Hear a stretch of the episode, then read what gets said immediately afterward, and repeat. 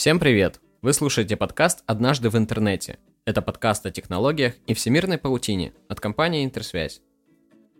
Возможно, каждый из нас задавался вопросами, на которые, казалось бы, не существует четкого ответа. Можно ли звонить без предупреждения? Корректно ли написать незнакомому человеку в мессенджер? Уместно ли отправлять рабочие письма ночью, ведь у почтовых программ обычно нет уведомлений? Ну или напротив, возможно вы никогда не думали об этом и наверняка хоть раз попадали в неловкую ситуацию. Сегодня мы поговорим о цифровой этике, нормах поведения в эпоху соцсетей и мессенджеров. Сразу отметим, что за основу взято общепринятое мнение, которое наиболее распространено в обществе, и оно может не совпадать с мнением редакции. Начнем с вопроса, который вызывает больше всего споров и разногласий между старшим и молодым поколениями – Прилично ли звонить без предупреждения? Считается, что телефонный звонок без договоренности – это грубое нарушение личного пространства. Но это правило относится только к деловым и рабочим контактам. Звонить бабуле и уж тем более ответить на ее звонок – это святое.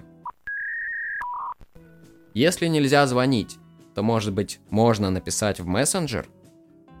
Здесь все зависит от сферы деятельности вашего потенциального собеседника – в стартапах, медиа, IT-компаниях и похожих областях мессенджеры заменяют почту и иногда даже личные встречи.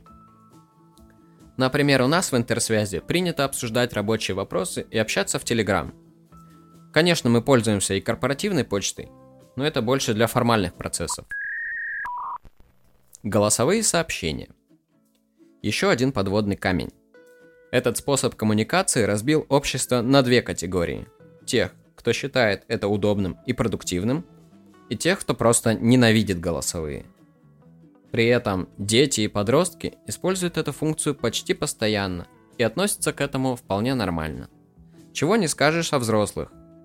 Однозначного ответа на вопрос об использовании голосовых мы не нашли.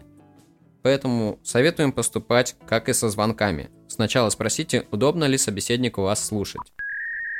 Если вы сова, ну то есть вы поздно ложитесь, то наверняка часто работаете по ночам или просто заходите в интернет, чтобы ответить на сообщения. Но прилично ли писать ночью? Если вы не уверены, что собеседник отключает телефон на ночь или активирует функцию «не беспокоить», то лучше воспользуйтесь опцией «отправить без звука». Такая, например, есть в мессенджере Telegram. В противном случае вы рискуете нарваться на гневный ответ разбуженного человека. А оно вам надо?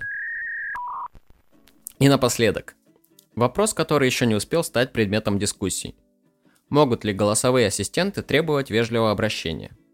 Здесь нам сразу вспомнилась серия из теории Большого Взрыва, когда один из героев завел романтические отношения с голосовым ассистентом Siri.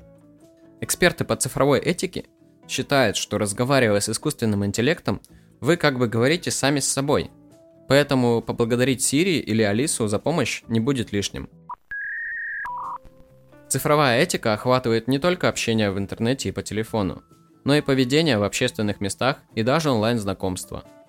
Но все правила и границы так или иначе подчиняются одному простому принципу. Ведите себя так, чтобы вашему собеседнику и окружающим было комфортно, и всем будет счастье.